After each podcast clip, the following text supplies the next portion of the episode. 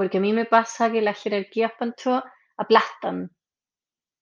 Y, yo no puedo con eso. O sea, yo no puedo con eh, imponer una mirada, aplastar eh, con una mirada desde yo tengo más años de experiencia que tú, yo tengo más conocimiento que tú, yo gano más dinero que tú, en el papel yo soy tu jefa y tú haces lo que yo digo porque yo lo digo. No. No puedo.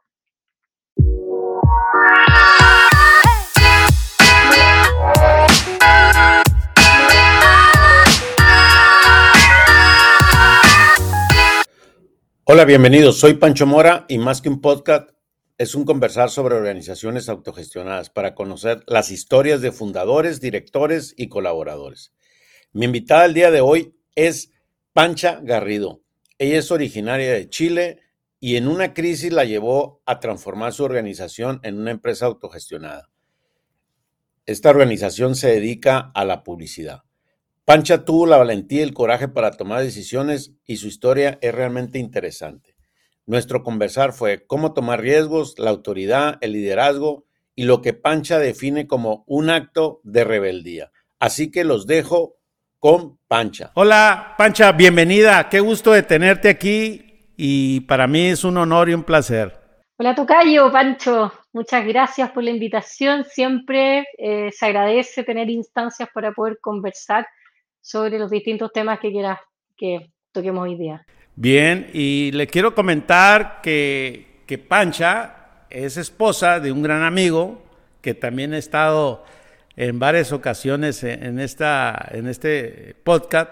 Así que cuando supe la historia de, de Pancha y yo estando en Chile, pues me llamó mucho la atención y decidí hacerle la invitación y aceptó y aquí la tenemos. Muchas gracias, sí se agradece porque la verdad es que fue una súper buena instancia esta venida a Chile, haberte podido conocer en persona al mítico Pancho Mora y todo lo que se ha estado haciendo en materia de autogestión, que es hermoso y es muy bonito, así que feliz de poder conversar, contestarte todas las preguntas que tengas, tú me dices y yo te cuento lo que quieras saber.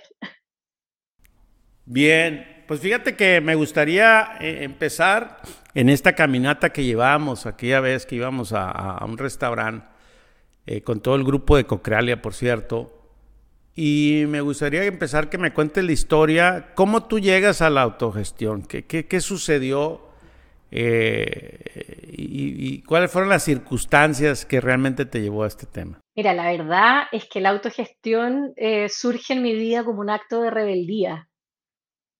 Eso es algo como que me gustaría dejar bien, bien marcado como el principio y un acto de rebeldía a un cómo se hacen las cosas, a un statu quo y a una forma de trabajar muy piramidal, eh, que es como la forma a la que está acostumbrada hoy día nuestra cultura y que me parece poco reconfortante y, yo tengo serios problemas con la autoridad, hay que, hay que reconocerlo, no me gusta tener jefe o jefa y tampoco me gusta ser ni jefa ni jefe de nadie. Entonces surge un poco como un acto de, rebeldía em, cuando me independizo.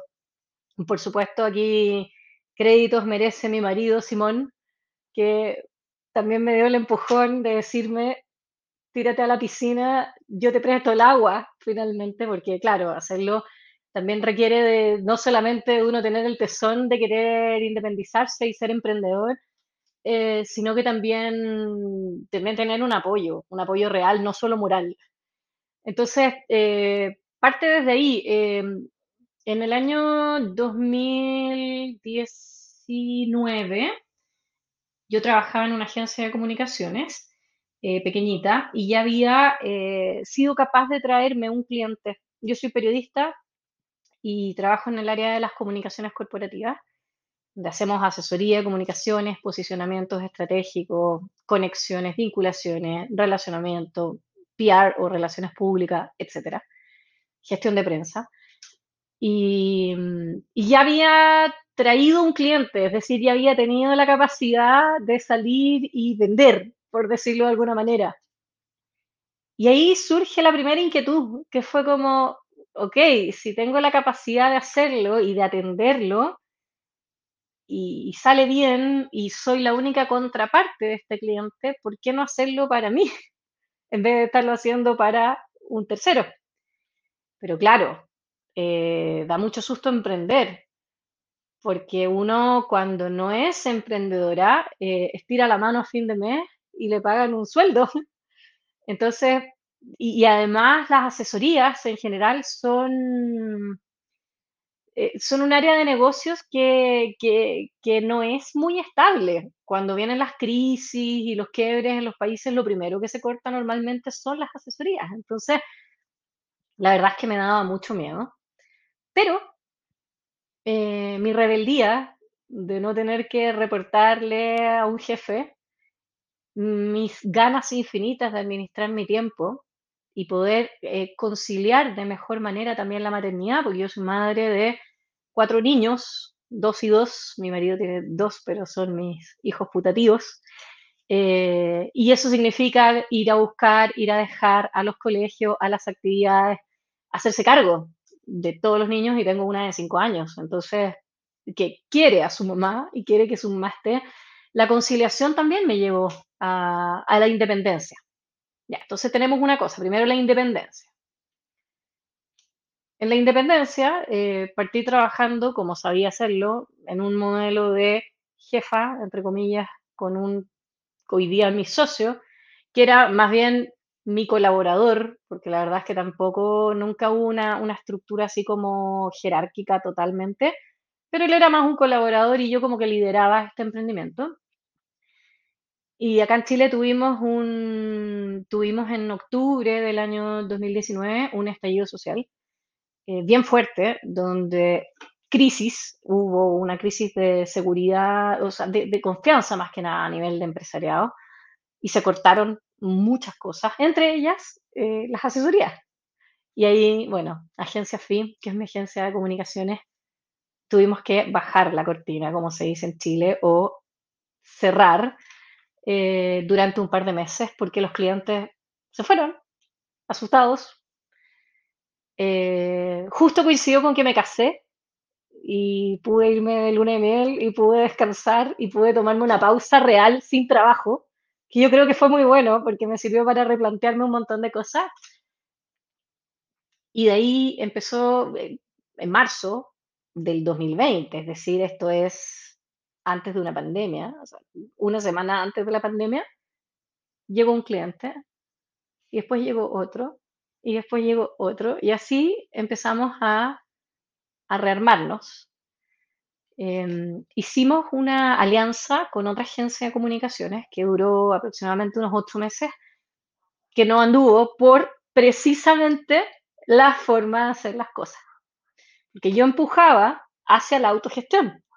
Para mí lo lógico era que los equipos, primero que todo, que si éramos un grupo de profesionales, todos pudiésemos autogestionarnos y pudiésemos trabajar colaborativamente, es decir, ya, cuáles son los desafíos y qué es lo que tenemos que hacer. Ya, tú haces esto, tú haces esto, tú haces esto, yo hago esto, listo. Y ya quedó claro, quedó establecido y todos trabajamos en pos de conseguir lo que tenemos que hacer. Pero la persona con la que yo trabajaba, que era la jefa, tenía una mirada muy vertical de hacer las cosas, un estilo completamente diferente que terminó en, en a la vuelta de ocho meses con, mucho cariño le dije, mira, tenemos formas muy diferentes de trabajar, tenemos formas muy diferentes de hacer las cosas y yo no puedo. No puedo controlar al equipo, no puedo jefear al equipo, eh, no puedo administrar esta cosa, no, yo confío 100% en ellos. Y ella me decía, pero es que ellos necesitan dirección. Tú eres la senior del equipo, tú eres la que sabe. Y yo, no, no, yo, yo tengo mucho que aprender de este equipo. Ellos son personas mucho más jóvenes que yo, pero que vienen con una mirada diferente que aporta completamente a nuestro ser. Entonces, ¿por qué ellos no tienen el mismo espacio de expresarse y de salir con ideas y de armar esto? No, no. Entonces, finalmente no resultó. Oye, me gustaría hacer una pausa y eh, toca ya. Fíjate que me, gusta cuando dices que tú era por rebeldía, ¿no? Por esa rebeldía ya personal, de no, no, no, no la autoridad. Y entonces te, te avientas a, a, emprender, viene la crisis, bajas la cortina, la crisis social, y luego viene esta que empiezas a, a, a traer nuevos clientes, te asocias, y entonces con esta agencia que te asocias, dos estilos de gestión diferentes. Tú por la vía de la autogestión y ella por la vía de la autoridad, la jerarquía. Tú eres, tú eres la jefa y la diosa de todo, entonces te tienen que rendir cuentas. Y, y en ese momento, ¿tú qué sentías cuando ella entrabas en conflicto o en esta cuestión eh, eh, disfuncional, ¿verdad? En la relación de, de, de colaboración, ¿verdad? Angustia mucha angustia. Eso es lo que me genera a mí eso, angustia. Porque a mí me pasa que las jerarquías, Pancho, aplastan. Y, yo no puedo con eso. O sea, yo no puedo con eh, imponer una mirada, aplastar eh, con una mirada desde yo tengo más años de experiencia que tú, yo tengo más conocimiento que tú, yo gano más dinero que tú, en el papel yo soy tu jefa y tú haces lo que yo digo porque yo lo digo. No. No puedo. No puedo. Quizás en algún momento de mi carrera, cuando era reportera, sí tenía esa mirada porque era lo que yo había aprendido y en, en las salas de redacción yo trabajé en diarios, en varios diarios y trabajé en televisión también las estructuras son muy horizontales, es decir, al editor tú lo tratas de tú, eh, con el editor tú tienes una relación bien horizontal, se construye colaborativamente la pauta, etcétera, pero a la hora de editar o a la hora de tomar una decisión, la pirámide se construye, pero así, impactantemente. Y ahí las jerarquías son, o sea, cuando a mí me decían algo, yo decía, así como tú dices, yo soy solo marinero y no capitán de este barco, yo decía que yo soy solo reportera y no soy editora de este diario. Porque a la hora de poner una palabra final en un título, o a la hora de decidir si la nota va arriba, abajo, al lado, al otro, o a la hora de definir si sacas o no sacas al aire una nota, ahí el editor impone su jineta de capitán de inmediato. Entonces yo crecí con esa formación y en algún momento de mi carrera sí me movía así, y me movía así sobre todo en prensa, cuando me tocaba eh, enseñarle a los practicantes que llegaban, o puede ser muy soberbio enseñarles, pero acompañarlos en su proceso de introducción al mundo laboral. Y ahí sí, era bien jefa y todo. Pero curiosamente cuando entré al mundo de las comunicaciones, que es otro mundo, yo he trabajado en distintas partes en comunicaciones, sí me tocó tener jefes, muy jefes, que me aplastaban y nunca me tocó tener gente a cargo. Rarísimo. Yo era directora de cuenta en una agencia en la que estuve y no tenía equipo. Entonces, claro, yo creo que desde el sentirme aplastada y jefeada surge este acto de, este acto de rebeldía de no quiero más jefes, ni para arriba, ni yo ser jefa de nadie hacia abajo. Entonces, fíjate que, que lo, lo, hiciste de una manera consciente y, y, al final te llevó a un proceso de decir, esto es lo que me hace sentido, ¿no? O sea, eh, y esto es lo que me frustra, ¿no? Pero lo que más me sorprende es que aún así, sabiendo de que te asocias con otra agencia y que iban a explorar, ¿llegaron un momento a conversar de cómo iba a ser la gestión o realmente fue algo, ¿qué, pasó? ¿Hubo alguna conversación de acuerdos en el estilo de gestión? Sí, yo todo el tiempo, todo el tiempo, en todas las reuniones, yo siempre eh, ponía la mirada de trabajamos entre profesionales, dejemos que actúen de manera autónoma, porque hay que estar encima. Y se me decía, es que tú tienes que controlar cada cosa que sale de aquí. Y yo no tengo ni tiempo ni ganas de hacerlo. Así de simple, tengo que hacerme cargo de todas estas cosas, no voy a estar más encima controlando lo que hace un equipo de profesionales. No, no, no, no, no, no, no lo entiendo así, no lo veo así. Es gente que, que cuida su trabajo, que sabe lo que hace y que tiene todo el derecho de cometer errores. Y si comete errores, bueno, para eso estaba la jefa, que era yo, para ir a poner la cara por el equipo. Y ya está, y si hay que poner la cara, pongo la cara, pero déjenlos actuar de manera autónoma. ¿Por qué estar, oye, mandaste el correo, oye, revisaste la información, oye, ¿en qué quedó eh, la citación de la reunión? chao, no, ¿por qué tengo que estar haciendo eso? No, quiero perder tiempo ni, ni sobre todo gastar energía. Si va por ahí, va por un tema de energía, de por qué tengo que estar gastando tiempo y energía en estar controlando a mi equipo. No, y, y, ahí surge esta rebeldía y además esta persona que jerárquicamente estaba sobre mí empezó a imponerme la jineta a mí y ahí ya entramos en un conflicto grave. Ya cómo nos toca, como decimos acá en México. Claro, ¿no? Y entramos en un conflicto grave y ahí yo te diría que Simón fue un apoyo gigante, porque él, además, bueno, tú lo conoces muy bien, agarró un cincel y un martillo y empezó así, así como que me cuestionaba, de repente teníamos conversaciones y yo súper angustiada con toda esta situación de la jerarquía y me decía, no, pero ¿por qué? Y la transparencia es que tú tienes que decir que esto no puede ser así porque mira cómo estás y yo así como, no, por favor, no me conflictúes más, por favor, lo estoy pasando mal. No, pero es que obviamente que lo estás pasando mal si no te hace sentido lo que está pasando con esto. Sí, claro, es que el equipo, a ver, ¿cómo funciona? Funcionan de manera impecable, yo confío plenamente en ellos entonces. Así que finalmente, em, cuando terminó este, esta asociación, porque no fue una sociedad, fue una asociación, la conversación con esta persona fue precisamente, mira, tenemos estilos que son contradictorios. ¿Y tú sabes lo que me dijo? Es que yo creo que en el mundo laboral no podemos jugar al kindergarten. Órale. ¿Y, qué pasó cuando te mencionó esto? ¿Lo del kindergarten?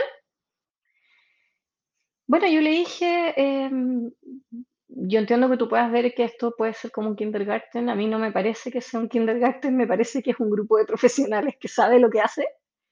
Em, así que nada, la verdad es que yo confío en mi equipo, a mí esta forma de hacer las cosas no me acomoda y, y está bien, y son miradas muy diferentes. Eh, yo a ti te encuentro una persona profesionalmente muy, muy buena yo también me considero una, buena profesional y, quiero intentarlo, quiero intentar de implementar mi kindergarten. A ver cómo me va con mi kindergarten. Y me ha ido súper bien con mi kindergarten. Oye, ahora sí, vamos a pasar esta etapa, una vez que ya se separa la colaboración. ¿Qué es lo primero que haces con tu kindergarten? ¿Qué, qué sucede? ¿Cómo transmites la idea y cómo, ¿Cómo los convences que realmente o ya estaban convencidos? ¿Qué, fue la primera etapa? Es que no fue ni siquiera necesario. Fue como chiquillo. Así como nosotros en Chile decimos chiquillo, chicos, chiquillos, nos vamos. Nos vamos de aquí porque estaban todos conmigo. Yo los había llevado a esta asociación y después los pesqué y me los llevé. Chiquillo, nos vamos. Ya, pues nos vamos. Eh, y nos vamos a independizar. Y ya, pues jefa. Y yo, no, no, no, no, no, aquí se acabaron los jefes. Yo no soy jefa de nadie y no tengo ganas de ser jefa de nadie. Ya, pero jefa, ¿cómo? Y hablaban, no, es que mi jefa. Y yo, no, muchachos, se acabó. Nosotros eh, vamos a ser socios. Así la Te estoy hablando de que mi socia, yo este año voy a cumplir 40 años. Mi socia tiene 25. Y cuando esto sucedió, mi socia tenía 23 y mi socio tenía 30. Entonces, para ellos, era como, te juro que éramos como Google haciendo en el patio, en el, garage de papá, el, experimento. Como que un grupo, yo tenía, a ver, hace, esto fue hace 2020, tenía 37 años. O sea, era chica, entre comillas, no era tan grande como para decir ya nos tiramos a la piscina, vamos a emprender eh, y ustedes van a ser mis socios y tú con 23 años vamos a ser socios y la otra así como wow. y fue, fue muy bonito porque, mira, el ser socio eh, tiene un valor enorme. porque eh, el equipo siempre ha estado ahí, siempre, siempre. De hecho, mi socio, cuando para el estallido social, que él era mi colaborador entonces, cuando para el estallido social tuvimos que bajar la cortina y yo recién pude reabrir la cortina en marzo, mi socio Antonio volvió en mayo que conseguimos. Y todos los meses que estuvimos cortina abajo, él me depositaba para pagar la seguridad social y no perder antigüedad en la empresa. Ni perder antigüedad y no perder los derechos sociales que implica ser empleado, porque él por su parte hacía ayudantías en la universidad, colaboraba en algunos medios, hacía otras cosas. Pero él, o sea, a mí cuando me preguntan y me dicen, oye, pero ¿cómo es esto? Que son todos socios. Digo, mira, cuando alguien te pasa plata de su bolsillo para ser empleado de una empresa, o sea, ¿qué más? Claro. Oye, Tocaya, a ver, ¿y qué sucedió? ¿Cómo, cómo hiciste el, reparto de la sociedad? ¿Fue en partes iguales? ¿Cómo, es? ¿Y, cómo llegaste a eso? ¿De qué manera fue? Parece que fue muy fácil para ti. ¿Cómo es que está la distribución? ¿Me puedes compartirlos? Sí, claro. Mira, em, nosotros teníamos una sociedad, acá en Chile tenemos distintas figuras de sociedades. ¿ya? Están las sociedades anónimas, están las sociedades por acciones y están las sociedades de profesionales, ¿ok? Y las que son de responsabilidad limitada. Yo tenía una SPA, una sociedad por acciones, que acá se, podían hacer se pueden hacer de una manera unipersonal, ¿ok? Y ya había montado la SPA antes del estallido y la SPA ya tenía antigüedad, facturas, eh, actividad, ventas, cuenta de banco, etcétera. Y hacer el cambio a meter a los socios en esto era medio complejo y justo pasó porque lo íbamos a hacer. Íbamos a ir a la notaría donde el contador hacer la escritura y meter a todos los socios. Siempre partes iguales, ¿eh? siempre se habló de partes iguales.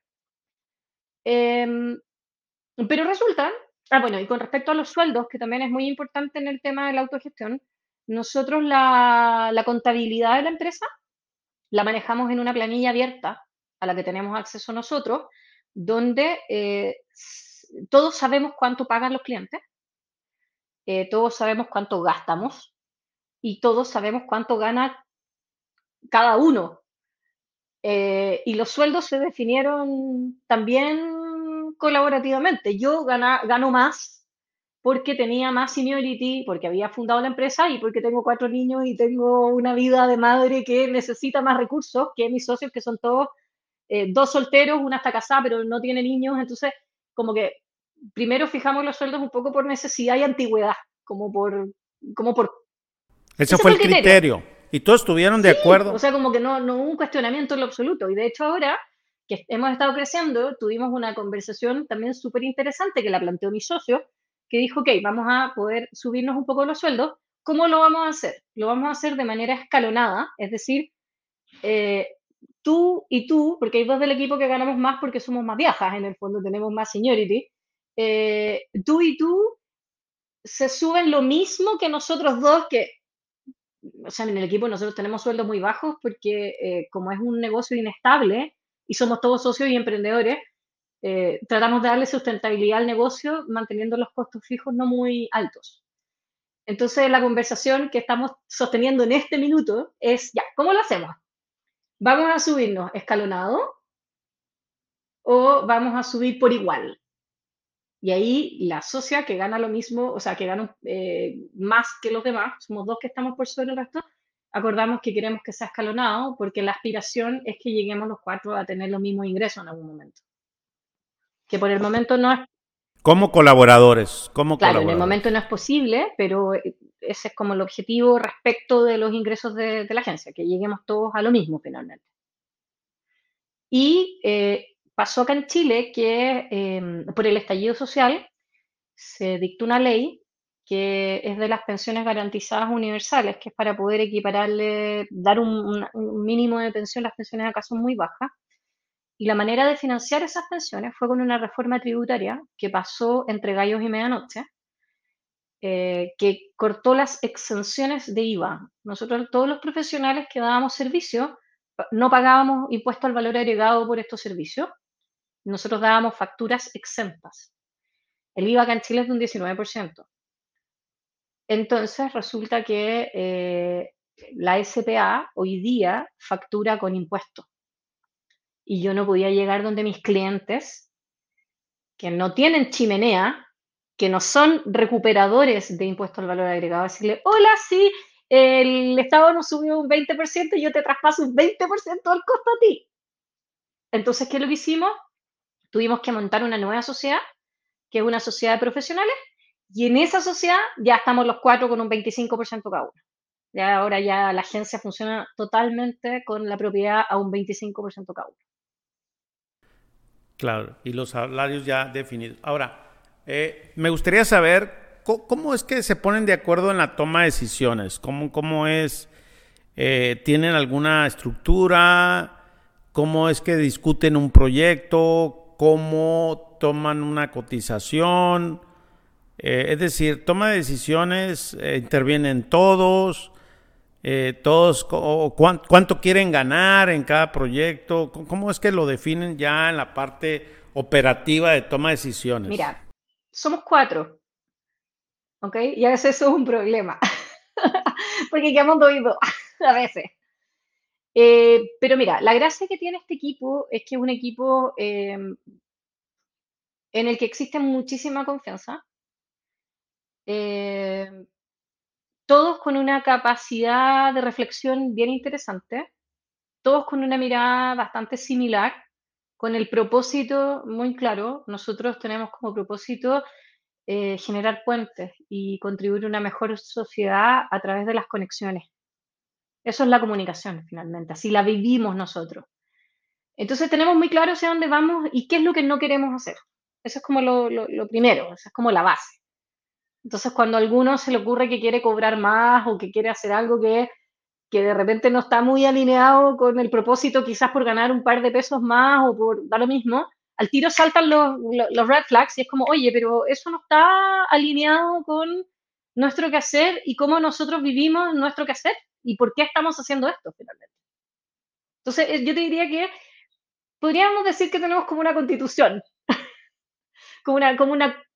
No, de, de hecho, es una gobernanza, es una constitución que tiene que tener sus límites, como que si quieren hacer y que no. En realidad la tienen y la viven, que eso les permite poder abrir espacios de reflexión para decir, oye, mira, esto no va con lo que, lo que queremos en la organización. Entonces, y pasa, ¿no? Y en esta parte, cuando quedan divididos, ¿qué sucede? ¿Cómo lo ¿Cómo lo replantean? ¿Cómo lo vuelven a reflexionar para llegar a un acuerdo? Con mucho diálogo. Pero un diálogo puede durar una semana, 15 días. Una semana, 15 días. Mira, no siempre tengo que estar de acuerdo con lo que pienso, ¿ok? Y aquí lo importante es la consecuencia. Eh, y no se trata de convencer al otro, pero se trata de que si es que no sé, los argumentos son de peso y necesitamos llegar a un acuerdo, ok. ¿Y cómo le haces? A ver, platícame ahí, ¿cómo, le haces ya en la realidad? Dime de un caso así que te haya movido y pues me lo comí, sí, no estuve de acuerdo. Un Tengo un caso que prefiero no, como no, no, no, no develar mucho, pero porque es muy reciente, pero nosotros teníamos eh, un cliente que tuvimos que cortar la asesoría por decisión del equipo y yo no estaba de acuerdo.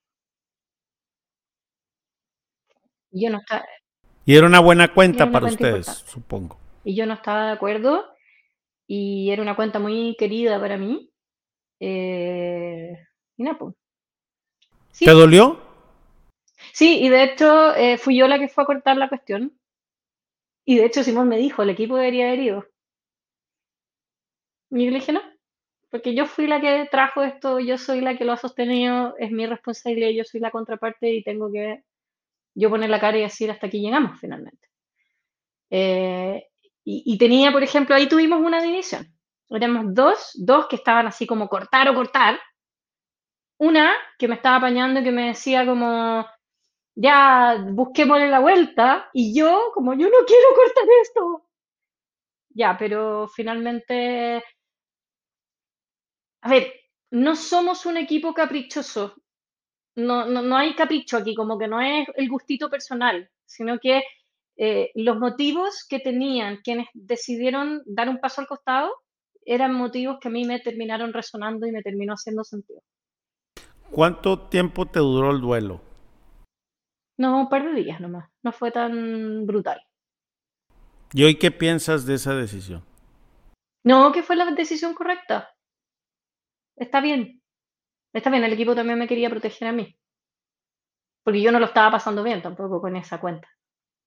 Y cuando sucede eso en la operación, que hay un tema financiero de ingresos, X, lo que sea porcentaje dentro de la operación, si el 10, el 15, el 20, ¿cómo, cómo es la mirada de los socios para agarrar aire y decir, bueno, pues ya vendrá otra cuenta, ya buscaremos otro cliente? Ahí tenemos la, tenemos como las funciones bien asignadas. Yo soy la que vende. Yo soy la que sale a vender y la que hace las alianzas, principalmente. Mi socio Antonio, yo antes administraba también, pero a mí mm, el tema de las platas, eh, yo soy muy toc. Yo creo que tengo un trastorno obsesivo compulsivo con el tema de los dineros y las cuentas y la cosa, entonces me estreso. Lo paso muy mal administrando platas. Cada vez que abría la cuenta del banco y tenía que hacer un giro o un depósito, terminaba así como mm, pasándolo muy mal, así que un día le dije a Antonio, ¿sabes qué más? Toma, ahí está todo. Las cuentas, todo, todo. Entonces, él administra. Y mis socias eh, confían infinito en el criterio de Antonio y yo también. Entonces, finalmente, Antonio es como nuestro CEO, entre comillas. Siempre le decimos, ya, eh, por ejemplo, ahora que va a entrar esta cuenta, eh, ¿podemos subirnos la sueldo? Y él hace los cálculos y nos pone los escenarios y dice, a ver, escenario A, tanto, escenario B, tanto, escenario C, tanto, elijan. Ya, mira, sí, y conversamos los pros, los contras, no sé qué, y tomamos la decisión. Así nos administramos. Mira, afortunadamente no ha sido complejo porque somos muy pequeñitos, somos cuatro personas. Entonces, ponerse de acuerdo entre cuatro no es algo terrible y también somos muy eh, respetuosos de las miradas. ¿A qué me refiero con eso? Por ejemplo, ahora estamos también, em, necesitamos incorporar una persona al equipo. Y estamos como en la duda, si tiene que tener características A o características B. Entonces, la reflexión es, yo pienso que tiene que tener A. Resulta que las chicas, que son quienes necesitan a esta persona, piensan que tiene que ser B. Entonces, finalmente uno dice, a ver, si es una persona que te va a venir a apoyar a ti y tú, tú sabes qué es lo que necesitas, por mucho que yo esté convencida de que tiene que ser A, démosle con B. Porque entra a tu equipo. Entonces, démosle con B. Y si ustedes creen que B va a ser mejor que A, démosle con B. Y así, así como que finalmente, mira, yo te diría, Pancho, que es todo mucha reflexión y mucho diálogo, afortunadamente, y mucha buena onda. Buena, buena, en buena vibra, vibra y no importa cada quien con su mirada. Ahora, cuéntame cuáles son los desafíos que tienen en esta, en la gestión, en la autogestión. ¿Qué, qué, qué ves hacia adelante y que tienen que, el siguiente nivel es que una tienen linda que llegar? pregunta, pero yo te diría que nuestro desafío es crecer y es crecer eh, de una manera sostenible, porque nos pasó, nosotros incorporamos a nuestra cuarta socia hace un año. Estábamos Antonio, Daisy y yo, y después incorporamos a Nicole, y Nicole estuvo un año trabajando como nuestra colaboradora, y luego se incorporó como socia. O sea, como socia se incorporó ahora en diciembre cuando hicimos la nueva sociedad y firmamos. Eh, y yo te diría que lo más complejo para nosotros es encontrar personas que quieran trabajar en este modelo, que les fluya la autogestión. Porque para muchas personas... ¿Y cómo le van? Perdona.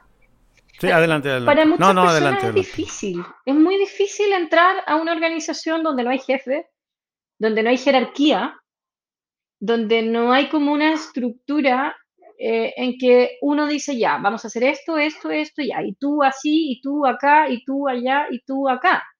Normalmente yo organizo, porque tengo tendencia a la sobreorganización, pero el equipo también organiza. Entonces, de repente, ya, tenemos que presentar una propuesta. ¿Quién va a tomar qué? No, yo voy a tomar esto, ya, yo tomo esto, ¿y qué toma tú? Ya, yo tomo esto y así, y vamos y cada uno sabe lo que tiene que tomar. Y las cosas, ¿y cómo vamos? Eh, bien, ¿y cuándo nos juntamos? Tal día, listo. Entonces nos pasó que tuvimos una persona que entró a trabajar al equipo antes que Nicole, que necesitaba un jefe. Y yo creo que sacó lo peor de mí, te lo juro. Claro, porque eligieron a la persona a invitarla a colaborar que no reunía este estilo de gestiones. Ahora, una pregunta. ¿Cómo le van a hacer para conseguir en este crecimiento personas que... porque las personas no venimos con este chip, no venimos con esta educación. ¿Cómo, cómo es que piensan hacerlo cuando crezcan para integrar a nuevo talento? Mira, no tengo una respuesta a esa pregunta porque es eh, motivo de discusión en todas nuestras reuniones. Es súper difícil lo que estás planteando porque lo hemos conversado un montón y, y ha sido súper difícil. O sea, hemos sido muy afortunadas y afortunados eh, de poder tener el equipo que tenemos, que es un equipo en verdad maravilloso. O sea, mi equipo es, yo siempre digo premium.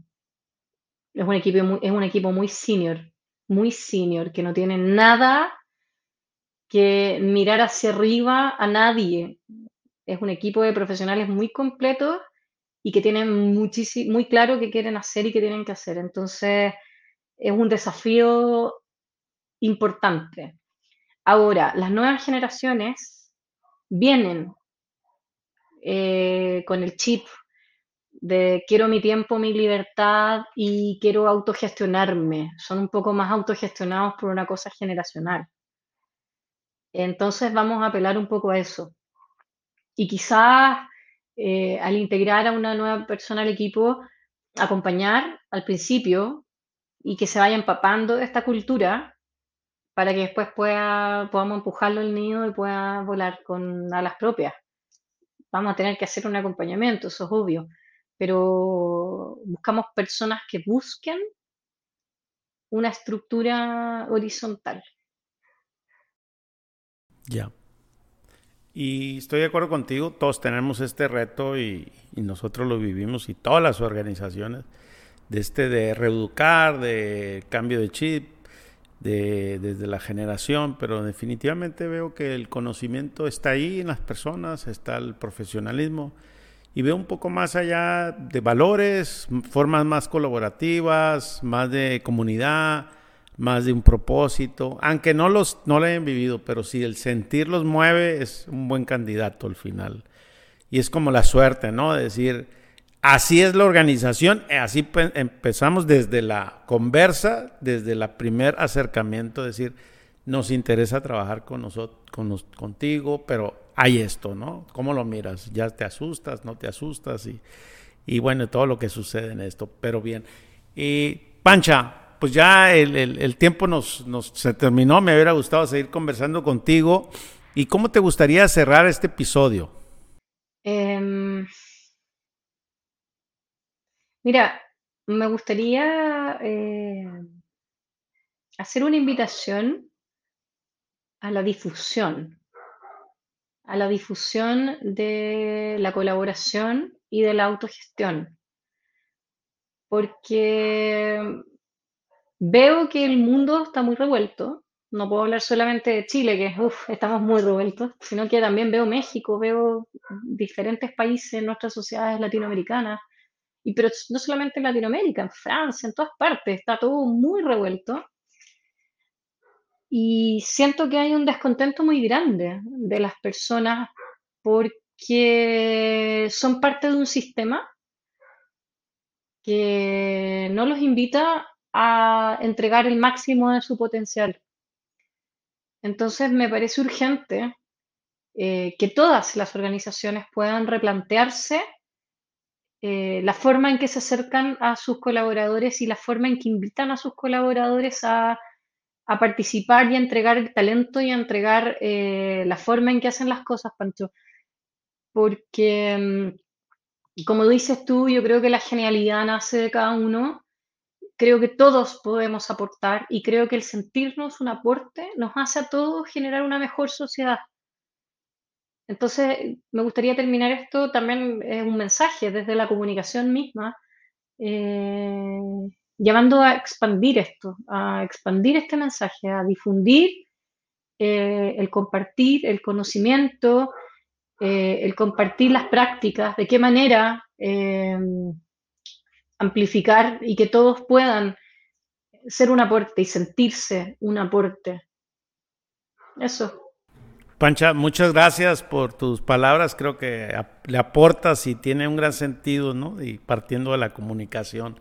¿Dónde te pueden encontrar si alguien te quiere localizar? ¿Dónde estás activa? Mira, en el LinkedIn, eh, como Francisca Garrido Prieto. Em, en Instagram lo tengo cerrado porque tengo fotos de mis niños, así que no. En Twitter, Francisca, pero FCA, que es la abreviación de Francisca, guion bajo, Garrido. Y en, la web de mi agencia es www.agenciafi.cl. Agencia FI, agencia como suena, F de Francisca I. Pero no es por Francisca, es por la proporción áurea de Fibonacci. Pero la simplificamos, no tiene PH, es con FI. Agenciafi.cl.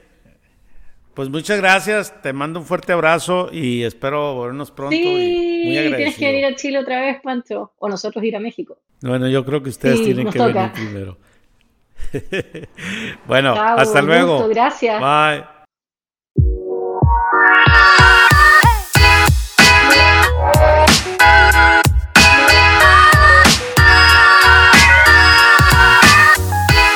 Me agrada y me sorprende conocer historias de mujeres como el caso de Pancha, que es un caso único. Gracias por escuchar este conversar y necesito de tu ayuda para que más personas sigan aprendiendo y comparte este episodio y escúchanos en nuestro canal de YouTube.